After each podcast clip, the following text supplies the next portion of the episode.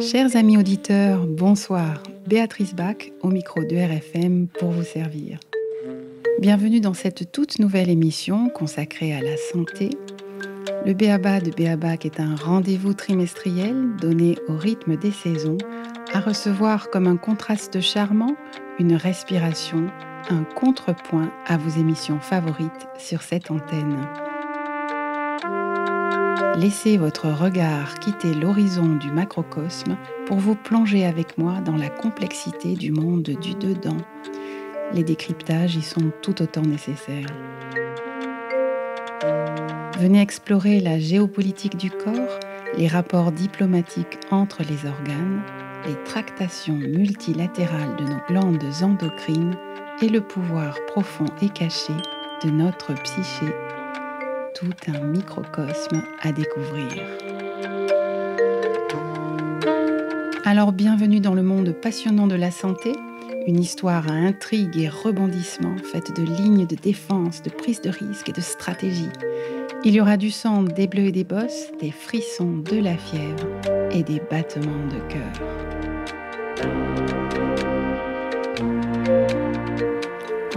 D'inauguration, nous parlerons aujourd'hui d'amour, de plus radical?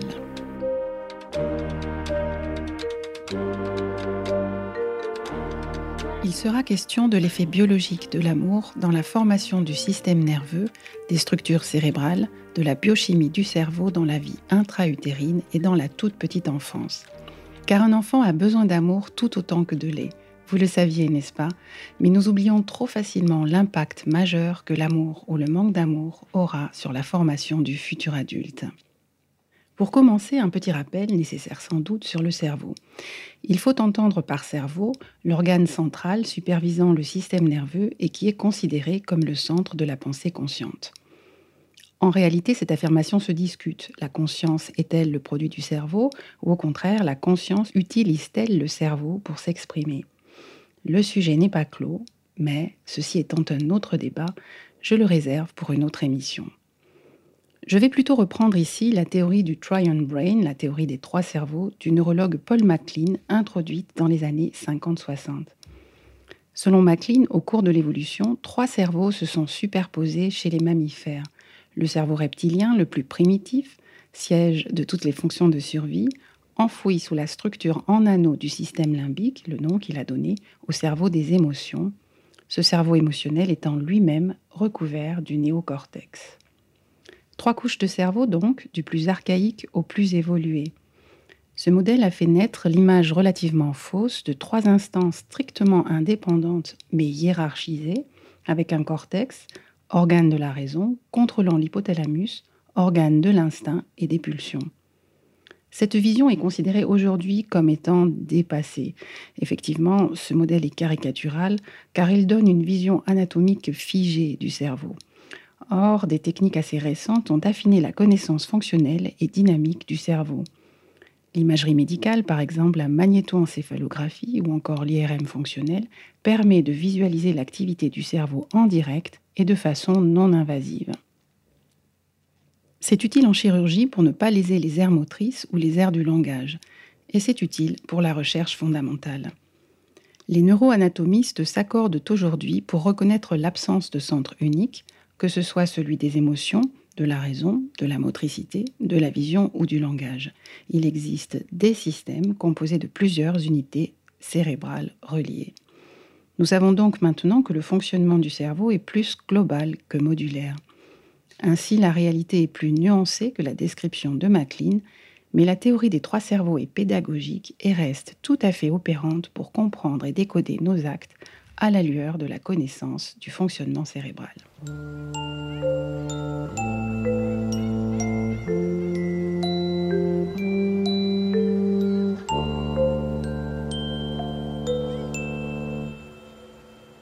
Tout d'abord, quelques repères phylogénétiques.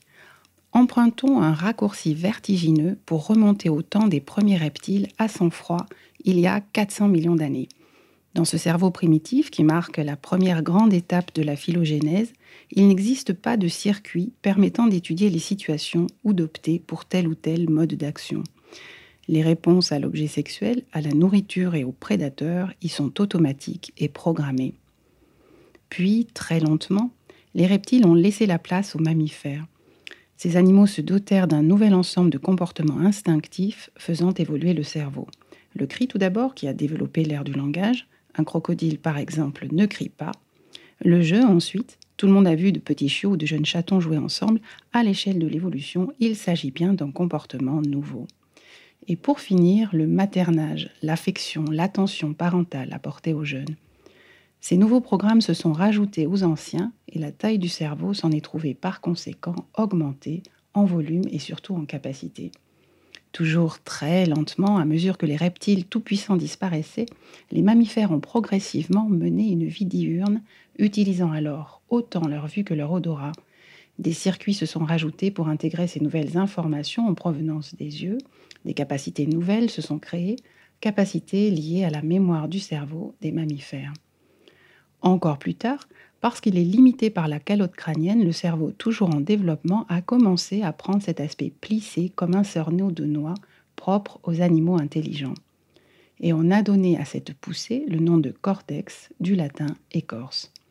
Ce qu'il faut retenir de cette lente évolution, c'est que chaque nouvelle partie du cerveau n'a pas rejeté les anciennes, mais s'est édifiée au-dessus. Ce petit détour par la phylogénèse nous permet d'aborder maintenant l'ontogénèse, car il se trouve que nous gardons les traces de cette évolution dans notre propre cerveau. Ainsi, le cerveau humain est le témoin de centaines de millions d'années d'évolution dont on retrouve les strates en chacun d'entre nous. Le développement du petit humain, in utero, récapitule chronologiquement ces différentes étapes. Son cerveau se construira sur ces parties distinctes qui datent d'époques différentes. C'est pour cette raison que l'on dit que l'ontogénèse reproduit les étapes de la phylogénèse. Et ça, c'est un fait qui n'a pas changé.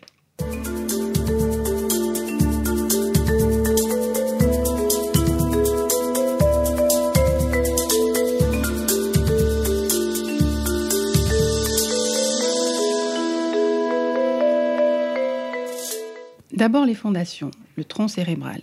Imaginez une tige, c'est la moelle épinière, qui s'épaissit à son sommet, c'est le tronc cérébral, un petit renflement sur lequel reposeront les deux hémisphères. Ce petit renflement constitue le tout premier système nerveux central organisé. Et c'est le seul qui, avant la naissance de l'enfant et pendant les mois qui suivent, traite et enregistre les événements. Autrement dit, au tout début de notre vie, nous ne disposons que d'une ébauche de cerveau, celui que nous avons en commun avec les reptiles et qui ne sait faire que ce que savent faire les reptiles. Il gère les fonctions élémentaires automatiques et des réflexes, comme par exemple le vomissement. Il est impliqué dans tous les instincts fondamentaux de la survie et à l'âge adulte, il continuera de gérer réaction binaire lutte-fuite en cas d'agression, défense du territoire, pulsion de faim, de soif ou sexualité dite primaire. En effet, lorsque la formation du cerveau est achevée, cet ancien poste de commande rivalise toujours avec le cortex pour le contrôle du corps et oppose les programmes héréditaires du cerveau archaïque aux réponses personnalisées du nouveau cerveau. Nous sommes à l'étage de la physiologie pure. En gros, on pourrait dire que c'est la voix du corps dans le cerveau. Le niveau intermédiaire ensuite, c'est-à-dire émotionnel, ce deuxième cerveau entoure le précédent en anneau, ou si on préfère, comme un limbe, d'où son nom de système limbique. Il est situé bien au centre, à la face interne des hémisphères cérébraux. C'est le cerveau qui ressent et qui éprouve en nous, et il n'est pas non plus le propre de l'humain. Nous le partageons avec les autres mammifères. Pour qui a grandi à la campagne et qui a déjà entendu les meuglements des vaches dont on vient de sevrer les veaux, savent d'instinct qu'il ne s'agit pas d'un cri seulement animal, mais du cri du cœur d'une mère à qui l'on a enlevé son petit. Aujourd'hui, beaucoup de scientifiques ont abandonné ce concept de système limbique. Mais en réalité, c'est seulement une question de sémantique, car les bases neuroanatomiques de l'émotion existent bel et bien. Cet étage est un carrefour qui combine les émotions avec les sensations de première ligne en provenance du tronc cérébral. Il est constitué d'un ensemble de circuits neuronaux d'unités fonctionnelles pour chacune des émotions avec toute une série de relais, l'amygdale, le noyau accumbens, l'hippocampe, l'hypothalamus, le thalamus, ainsi que certaines aires des cortex préfrontal et temporal. Pour faire simple, nous allons nous concentrer sur l'amygdale, une petite structure double en forme d'amande dont la fonction est d'intégrer les réactions viscérales aux événements. C'est l'amygdale qui colore l'événement d'une tonalité particulière de sentiment. L'amygdale est impliquée dans le circuit de la peur, dans l'agressivité et la colère, et son activation est parfaitement lisible sur le corps. Accélération du pouls, pâleur, sudation, état de sidération, etc. Sauf en cas d'urgence, dans un cerveau mature, le cortex analyse le stimulus déclencheur de la peur et va maintenir ou freiner l'action de l'amygdale. L'exemple typique que je reprends du psychologue américain Joseph Ledoux est celle du promeneur percevant l'image floue d'une branche de bois sec sur le sol qu'il confond avec un serpent. Son thalamus active l'amygdale immédiatement mais envoie également l'information au cortex visuel. S'il s'agit bien d'un serpent, le cortex renforce l'action de l'amygdale pour une évidente question de survie. Mais si le cortex visuel décode l'image du bâton, il freine la fonction amygdalienne et toutes les expressions corporelles de la peur vont dès lors s'estomper. Ce mécanisme est très utile car dans une logique de survie de l'espèce, il vaut mieux prendre un bâton pour un serpent plutôt que le contraire. Mais pour un bébé ou un tout jeune enfant, cette action freinatrice n'existe pas encore il reçoit tout sans filtre, la longueur d'une absence, un regard furieux ou un ton de voix énervé. Il ressentira sans nuance Je suis tout seul, c'est dangereux, j'ai faim. Chacun de nous a vécu cette période où l'amygdale devait faire seule tout le boulot. Elle n'avait pas encore de cortex pour l'aider à préciser les faits et à guider les sentiments. Un enfant ne dispose pas encore d'un cerveau complet capable de raisonner, et le sens de ce qu'il vit ne peut venir que bien plus tard, lorsque la connexion avec le frontal est construite. En attendant, l'amygdale se contente de canaliser les instincts en y ajoutant sa dose de peur. Ce qu'il faut garder à l'esprit ici, c'est que le circuit cérébral des émotions précède celui de la cognition.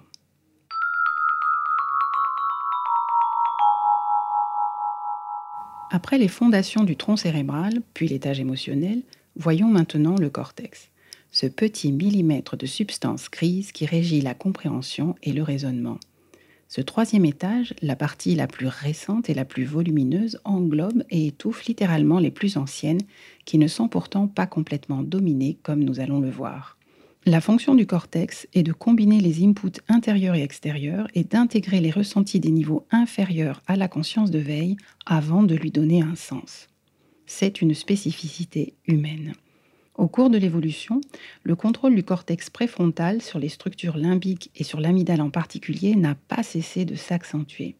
Petite remarque cependant, chez l'homme, les voies du cortex vers l'amygdale restent bien inférieures aux voies de l'amygdale vers le cortex. Ce déséquilibre structurel explique peut-être l'impact de l'émotion sur la pensée et sur la raison. Mais entrons un peu plus dans le détail de ce troisième cerveau en faisant la connaissance des célèbres hémisphères droit et gauche. L'hémisphère droit, plus gros, parvient à maturité à la fin de la deuxième année, avant le gauche qui, lui, commence à se développer à deux ans. Il existe donc une asymétrie dans le développement cortical. Pendant longtemps, on a supposé que le cerveau gauche, associé au langage et aux facultés cognitives supérieures, dominait totalement le droit. L'hémisphère droit, incapable de s'exprimer par le langage et l'écriture, était considéré comme moins évolué. Ces présupposés provenaient d'études cliniques montrant que les lésions à droite gênaient beaucoup moins les actions supérieures, alors que de toutes petites lésions à gauche entraînaient beaucoup plus d'incapacité. En réalité, quand une fonction particulière subit d'un dommage, le fonctionnement des deux hémisphères s'en trouve affecté. C'est pourquoi les études des lésions unilatérales à la base de l'élaboration de la doctrine précédente se sont avérées trompeuses.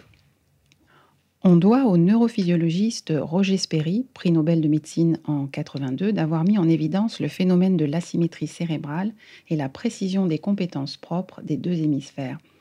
C'est grâce à l'étude des fameux split brain, traduction les cerveaux divisés, qu'il en eut confirmation. Ces patients que l'on appelle split brain étaient de grands épileptiques résistants à toute thérapeutique chez qui l'on tenta un traitement draconien on leur sectionna chirurgicalement en totalité le corps calleux, un gros paquet de nerfs au centre du cerveau qui assure la connexion entre les hémisphères droit et gauche. Cette opération avait pour but de confiner l'étendue de l'épilepsie à un seul hémisphère en évitant justement la propagation des crises à l'autre. Mais l'interruption des échanges entre les deux hémisphères chez ces patients eut des conséquences inattendues et pour le moins handicapantes. Certains ne se rasaient plus que la moitié du visage, d'autres n'enfilaient qu'une seule manche de chemise. Un des effets les plus étonnants de cette chirurgie était le syndrome de la main capricieuse, où la main gauche chez le droitier était perçue comme dotée d'une volonté propre échappant au patient. Et surtout, on pouvait voir la même personne étudier même problème en suivant des stratégies totalement différentes et en parvenant à des solutions tout aussi différentes selon qu'elle se branchait sur son hémisphère gauche ou droit. Difficile à vivre au quotidien, mais intéressant à étudier pour les scientifiques. C'est ainsi que Roger Sperry put mettre en évidence la spécialisation des hémisphères. Il montra que les régions du cerveau étaient assignées à des tâches différentes. Le gauche participe surtout aux tâches verbales, abstraites, logiques, mathématiques. Il raisonne et agit suivant une logique analytique à la manière d'un ordinateur. L'hémisphère droit, au contraire, est muet. Il est assigné à l'imagerie mentale et intervient surtout dans les tâches nécessitant une bonne perception de l'espace. Il capte les atmosphères et les ambiances. Cette étude a contribué à fixer l'idée d'un cerveau au fonctionnement modulaire. Mais dans la nature, entre guillemets, c'est-à-dire sans chirurgie, les cerveaux ne fonctionnent pas comme ça. Cette différenciation provoquée a donné des résultats purement théoriques et donc un peu faussés. Cette abstraction n'a pas résisté au progrès de l'imagerie médicale non plus. Ainsi, la théorie neurologique classique postulant une dominance systématique d'un côté avec un hémisphère majeur et un hémisphère mineur a été remplacée par celle d'une spécialisation complémentaire bilatérale. Quand on décroche le téléphone, on a besoin de nos deux hémisphères pour comprendre notre interlocuteur. Le gauche analyse le sens des mots, le droit perçoit l'intention, l'inquiétude ou la gravité du message, et cela fait toute la différence. On sait aujourd'hui que des fonctions mentales supérieures siègent aussi dans l'hémisphère droit et sont simplement qualitativement différentes. Ils donnent une information synthétique que les ordinateurs ne peuvent pas fournir et confrontés à des situations chargées d'affectivité, il sait fournir des réponses adaptées. Ainsi, nos deux hémisphères fonctionnent normalement ensemble comme une unité intégrale. Physiologiquement, le cerveau est un.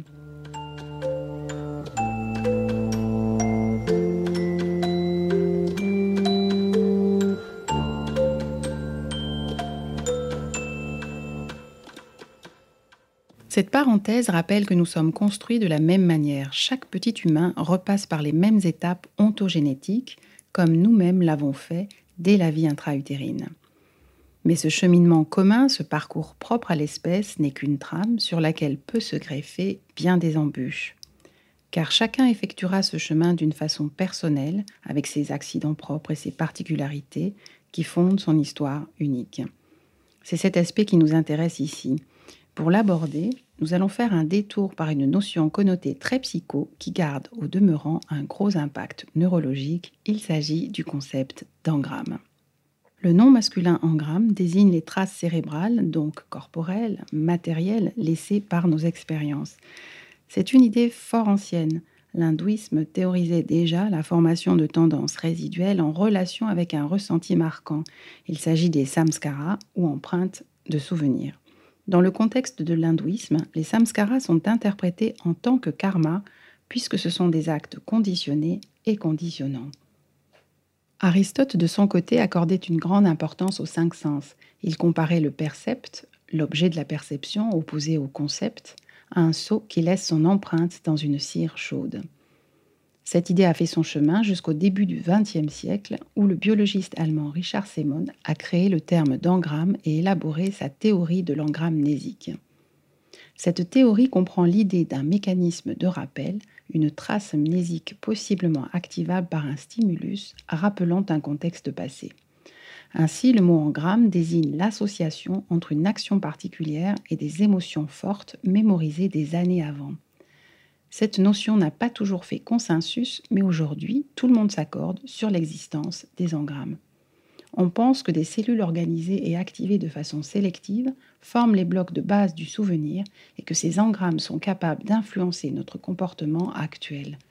Pour les scientifiques, les engrammes sont la preuve de la façon dont le conditionnement est orchestré dans notre cerveau. L'engramme, c'est le substrat physique de notre mémoire au niveau cellulaire. Jusqu'à présent, le dogme prédominant voulait que la mémoire soit encodée dans l'hippocampe puis stockée dans le cortex. Une étude internationale vient de démontrer pour la première fois l'existence d'un engramme constitué de neurones issus de l'hypothalamus. Il existe donc des engrammes sous-jacents aux émotions dans les différentes régions cérébrales. Dernières avancées en date, les récentes études des neurologues Pignatelli, Ryan et Tonegawa qui révèlent que notre cerveau est génétiquement prédisposé pour que les engrammes commencent à s'activer quelques secondes après notre venue au monde. Comme si chacun de nous disposait d'un ordinateur qui commence à installer son propre software dès l'allumage. Finalement, les neurosciences décrivent une forme moderne et scientifique de samskara. Voyons comment cela se passe non plus dans les laboratoires de recherche, mais dans nos vies quotidiennes. Tout le monde a remarqué que, face à des stimuli en apparence tout à fait neutres, nous réagissons parfois de manière excessive et que des personnes différentes peuvent avoir des réactions complètement inverses. Ce qui, entre autres, explique ces différences est la nature de nos expériences passées dès lors qu'elles étaient assorties d'une émotion intense, positive ou négative. En effet, lorsque nous vivons une expérience émotionnellement chargée, il se crée immédiatement un réseau de connexion neuronale stable. C'est ce réseau qui influencera peut-être notre fonctionnement mental et nos comportements à venir. Car la perception ne peut pas être coupée du terreau affectif qui est le sien. En d'autres termes, à chacun sa Madeleine. Un grand nombre de nos peurs, de nos attirances ou de nos rejets pourraient bien être articulés par ces engrammes formés pendant notre enfance une mélodie familière qui provoque un sentiment de sécurité, la sonnerie du téléphone qui nous fait nous tendre intérieurement, le dégoût des œufs brouillés, une tendresse pour les gros chiens ou une aversion pour les sports d'hiver. Ainsi, une partie conséquente de notre vie psychique est construite sur des engrammes. En permanence, de nouveaux réseaux neuronaux se constituent au fur et à mesure de nos expériences, créant de nouveaux engrammes qui définiront ce que nous sommes, ce qui nous fait réagir, ce qui provoque peur ou bonheur. Nos expériences, nos ressentis qui sont des réalités intangibles, nos émotions qui sont invisibles, s'inscrivent littéralement en nous, dans notre chair. Ce phénomène est amplifié lorsqu'il s'agit d'un traumatisme véhiculant des ressentis extrêmes ou répétés. Et c'est d'autant plus vrai, d'autant plus fort dans la vie intra-utéro et dans l'enfance. C'est sur cette période que je voudrais m'attarder maintenant.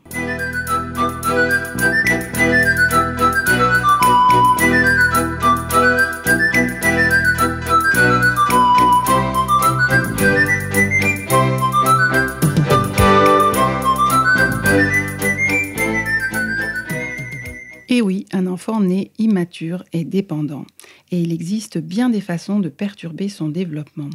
Le cerveau d'un fœtus est fragile et malheureusement très perturbé par l'exposition grandissante à des substances chimiques. Les pollutions diverses et variées de la vie moderne post-révolution industrielle ont dangereusement augmenté. C'est ce que montre l'analyse des résultats de la cohorte française ELF sur l'exposition aux polluants organiques. Cette étude confirme une contamination générale des femmes enceintes aux perturbateurs endocriniens. On retrouve jusque dans le cordon ombilical des bébés des centaines de substances délétères. Le lait maternel est lui-même très contaminé, par exemple et entre autres par du mercure pouvant provenir des soins dentaires de la maman. Une autre enquête de la revue américaine PLOS ONE a montré que des enfants exposés in utero à des niveaux élevés de phtalates auront potentiellement des QI inférieurs de 6 points aux enfants plus protégés pendant la grossesse. Ces pollutions chimiques se rajoutent aux méfaits de l'alcool, au tabac ou aux tranquillisants éventuellement prescrits à la maman, qui sont également des substances toxiques pour son enfant. Même l'anesthésique de l'accouchement a un effet sur le fœtus. De telles molécules peuvent modifier le réglage des neurotransmetteurs du bébé qui pourra en subir les conséquences jusqu'à l'âge adulte. Sous cette charge, les cellules nerveuses ne se développent pas aussi bien qu'elles le pourraient. C'est un contexte alarmant qui pourrait à lui seul justifier une émission complète. Mais en plus de tout cela, la qualité de l'environnement affectif joue un rôle également déterminant. Quand l'amour manque, on le voit sur la formation du cerveau. Des recherches ont établi un lien entre les traumatismes dans l'enfance et la petite taille de l'hippocampe, cette structure clé de la mémoire située dans le cerveau émotionnel. Les enfants que l'on n'a pas touchés ou pris dans les bras ont des taux d'hormones de stress anormalement élevés. Certaines tragédies contemporaines se sont chargées de mettre en évidence les carences des enfants privés d'amour. Par exemple, dans les orphelinats roumains où les effets secondaires de la politique nataliste contraignante du régime de Nicolas Ceausescu faisaient s'échouer entre 100 000 et 150 000 bébés selon les années. Lors de la chute du régime, le monde entier s'est ému des conditions de vie inhumaines de ces enfants luttant pour leur survie, affamés, immobilisés, privés de tendresse et d'identité. Les plus forts survivaient, beaucoup mouraient, et la moitié restante était répartie dans quatre types d'orphelinats dont les catégories sont très parlantes. La Roumanie de l'époque nommait ces institutions en orphelinats de séropositifs, de fous, de retardés et d'irrécupérables. D'une façon plus scientifique, les neurosciences ont étudié le mécanisme par lequel l'adversité dans l'enfance joue sur la vulnérabilité au stress et la prédisposition aux maladies de l'âge adulte. Une séparation, des soins maternels insuffisants change les circuits neuraux. La réaction physiologique au stress sera plus intense, il y aura plus de comportements assimilables à la dépression, l'anxiété, la déficience cognitive, la sensibilité à la douleur, et l'altération du sommeil. Cette carence affectera tout autant la maîtrise des impulsions que le maniement de la pensée abstraite et parfois les deux. Dans l'histoire de ces ex-enfants, il n'y a peut-être pas de drame, de fait précis, mais seulement un vide, un manque d'amour et de chaleur. Et ce rien, la frustration de ce besoin, a été transformé en lésion physiologique.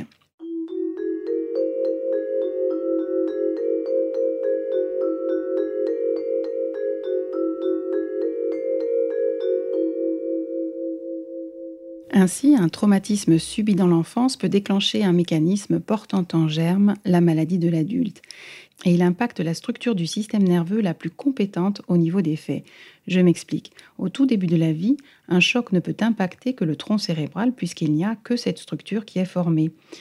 Ce qu'on appelle le traumatisme de la naissance, par exemple, qui s'enracine donc dans le tronc cérébral, ne dispose pas de sentiments du système limbique ni d'idées du cortex pour s'exprimer. Le langage du tronc cérébral est un alphabet particulier sans émotion et sans idée. Il parle hypertension artérielle, palpitations cardiaques, réflexes oculaires ou vomissements. Sans l'aide d'un cortex frontal opérationnel pour comprendre les expériences vécues, son expression sera limitée à cela parce que l'empreinte se grave longtemps avant que les mots ne puissent l'identifier et la circonscrire. Dans l'idéal, à l'âge adulte, tronc cérébral, système limbique et cortex associent instinct, sentiment et pensée harmonieusement. Mais un traumatisme précoce change la donne. Voilà pourquoi l'inconscient est inconscient, parce que les couches supérieures du cortex ne sont pas mises au courant. On assiste à un dialogue de sourds, le jeune cerveau, le cortex frontal, ne peut entendre ni comprendre ce que ressasse le vieux cerveau. Dans ce cas, c'est un paradoxe. La partie la plus évoluée du cerveau est celle qui en sait le moins sur elle-même.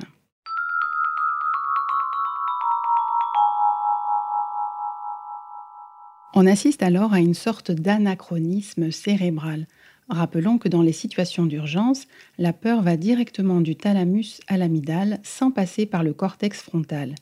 Il faut comprendre que ce qui est vécu comme une situation d'urgence peut être tout à fait personnel et propre à son histoire. Les besoins associés à notre survie sont très puissants, parfois même plus puissants que notre volonté de les rationaliser. Lorsqu'on ne peut se dominer, il est fort possible qu'une empreinte de niveau inférieur incontrôlable par le cortex soit à l'œuvre. C'est alors une réaction organique dont le déclenchement n'est pas toujours conscient.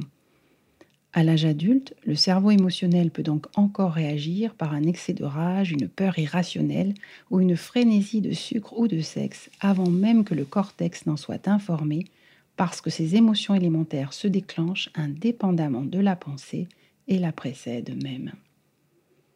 Ainsi, les empreintes de notre passé continuent à gouverner notre vie tant qu'elles ne sont pas connectées au processus cortico supérieur. Mais le savoir ne suffit pas, en parler ne suffit pas. Le cortex frontal de l'adulte ne sait que pleurer sur son enfance telle qu'il la revoit en tant qu'adulte. Le cortex est incapable d'éprouver la peine de l'enfant qu'il a été, et c'est bien normal, à chacun son travail. Les sentiments ne sont pas comme des problèmes qui demandent à être analysés pour être gérés, ils sont juste faits pour être ressentis. A l'inverse, l'amidale ne peut pas comprendre, pardonner ou se raisonner. Ce n'est tout simplement pas son rôle.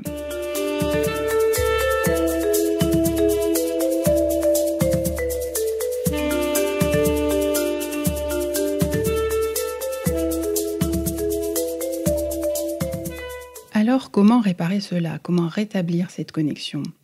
Eh bien, il faut parler à chaque structure la langue qu'elle comprend. Tout le monde sait qu'un père protecteur n'a aucune chance de toucher sa fille amoureuse par des arguments rationnels.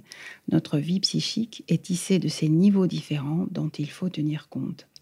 Par exemple, si l'on prend un vécu, vécu d'infériorité, l'idée d'infériorité se construit à un niveau cortical, alors que le ressenti d'infériorité habite juste en dessous, à l'étage inférieur, au niveau du système limbique. C'est pourquoi aucune explication théorique, aucune justification ne sera complètement rassurante ou satisfaisante. Il faut réussir à se frayer un chemin de la surface du cortex jusque dans les profondeurs du corps qui a tout mémorisé et lui parler avec les bons outils. Certains courants thérapeutiques apparus dans le contexte de la contre-culture américaine des années 60, comme la bioénergie, la gestalt ou le rebirth, ont fait passer l'idée que le verbal pouvait ne pas suffire et ont donné une place centrale au corps. Les pionniers de ces techniques à médiation corporelle étaient généralement issus d'une tradition médicale. Ils considéraient leur travail comme un prolongement ou un dépassement de la cure psychanalytique freudienne où le corps, ne serait-ce que par sa position allongée, était éclipsé au profit du mental. Certaines stars ont contribué à les médiatiser, John Lennon notamment, qui a suivi une thérapie primale pour sortir de sa toxicomanie et de ses comportements violents et en a fait le sujet de chansons. La thérapie primale libérait des sentiments bloqués en faisant revivre physiquement la blessure. Il s'agissait de retrouver les émotions négatives pour les faire remonter à la conscience, ramener non pas l'idée du traumatisme, mais le vécu, la souffrance même. C'est cette prise de conscience assortie du fait de revivre l'émotion qui neutralisait l'emprise de l'inconscient sur le comportement. Sans bénéficier de supports théoriques ou scientifiques conséquents, ces techniques ont apporté leur aide avec un certain succès. C'était toute une époque, un contexte culturel particulier aussi. Cela a pu être efficace, mais c'était long et très éprouvant. Les temps changent, les modes passent, l'ambiance n'est plus aux chambres capitonnées et aux décharges de colère sur de gros oreillers. Heureusement, d'autres voies plus douces, plus rapides peuvent être de nos jours utilisées pour atteindre ce niveau corporel inaccessible à la seule analyse.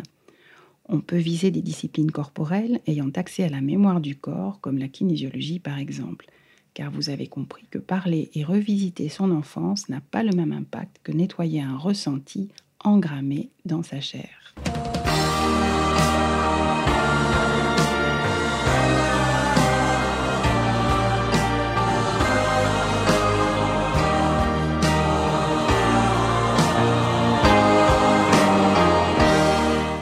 L'amour dans tout ça. Les nourritures affectives sont à mettre sur le même plan que les nourritures physiques. Il existe bien des palliatifs au manque d'amour de la petite enfance.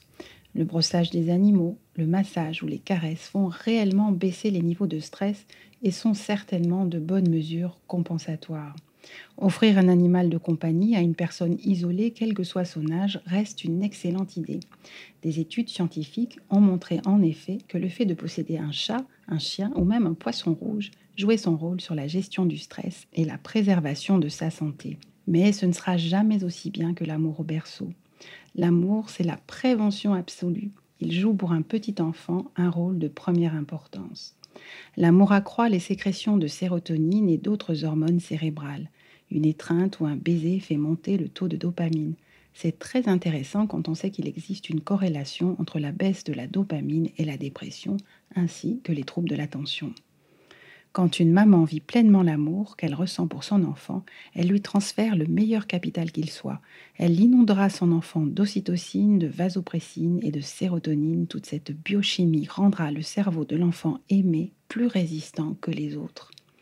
L'amour édifie un cortex opérationnel qui fait qu'un enfant que l'on aime aura plus de chances d'être intelligent.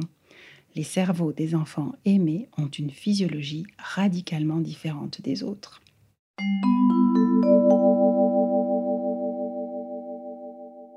Bien sûr, il faut s'entendre sur cette notion d'amour. L'amour dont je parle n'est pas un concept, il n'est pas transmis par des mots, mais par des actes qui expriment ce sentiment sans avoir besoin de parler. Les mots, le sens des mots, sont incapables de transmettre à eux seuls, à un nouveau-né, ce remède quasi universel à tous ces tourments. C'est que nos sentiments ne se pensent pas, il faut les éprouver. Il faut à bébé, comme il nous faut à nous tous, des gestes, des actes, un ton de voix, un regard doux qui exprime physiquement, concrètement ce sentiment d'amour. N'importe quel charabia chantonné d'une voix chaleureuse ferait l'affaire. Comme dans le sketch, on pourrait tout aussi bien faire l'essai de la lecture de l'annuaire. Il suffit d'un état d'esprit, d'une ouverture du cœur, d'un bercement tranquille ou de tendres caresses. C'est une la palissade, mais il faut traiter bébé avec douceur et attention. C'est une la palissade et un conseil inutile, car soit on le fait déjà comme une évidence, soit on en est incapable pour tout un tas de raisons. Conseiller à une mère dépressive d'interagir avec son enfant, ou conseiller à un père hyperactif de perdre du temps en sa compagnie est souvent peu efficace. On peut faire un effort, on peut faire de son mieux ou on peut faire semblant, mais personne ne sera dupe, pas même vous, et encore moins un petit enfant qui se gorge comme une éponge des ambiances et des climats dans lesquels il grandit. L'amour qui nous intéresse ici, l'amour manifesté, ne peut surgir que naturellement, il ne se simule pas. On ne trompe pas si facilement que cela son propre corps. C'est dramatique, mais c'est ainsi. Un parent en difficulté ou inconscient, cela peut arriver, peut involontairement entraver le développement harmonieux du cerveau de son enfant. Le manque de lien émotionnel, la carence affective précoce modifiera ce qui pense en nous, c'est-à-dire notre cortex, tout autant que ce qui sent en nous, notre système limbique.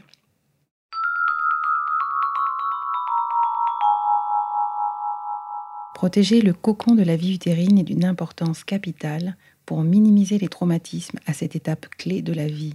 Ils auront un retentissement tout au long de sa vie d'adulte.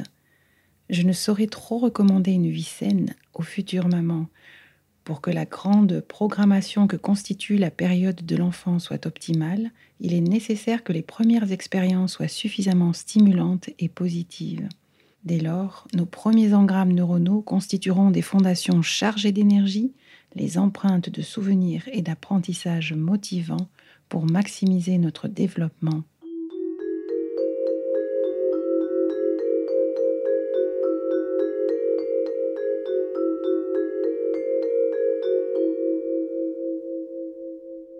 Bien que non suffisante, l'amour est une condition nécessaire à la survie des petits hommes. Dire aux personnes que nous aimons que nous les aimons, non en mots, mais en attention, manifester nos sentiments positifs est une bien belle façon de transformer la chimie de nos corps.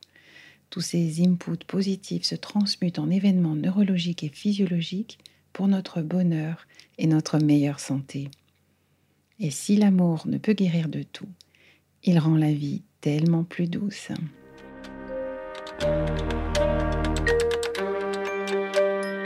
Chers amis auditeurs, c'est la fin de cette émission.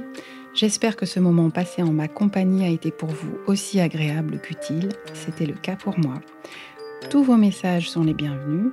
Vous pouvez me faire part de vos commentaires, remarques, suggestions et éventuellement questions à l'adresse santé en minuscule e-du6r.fr.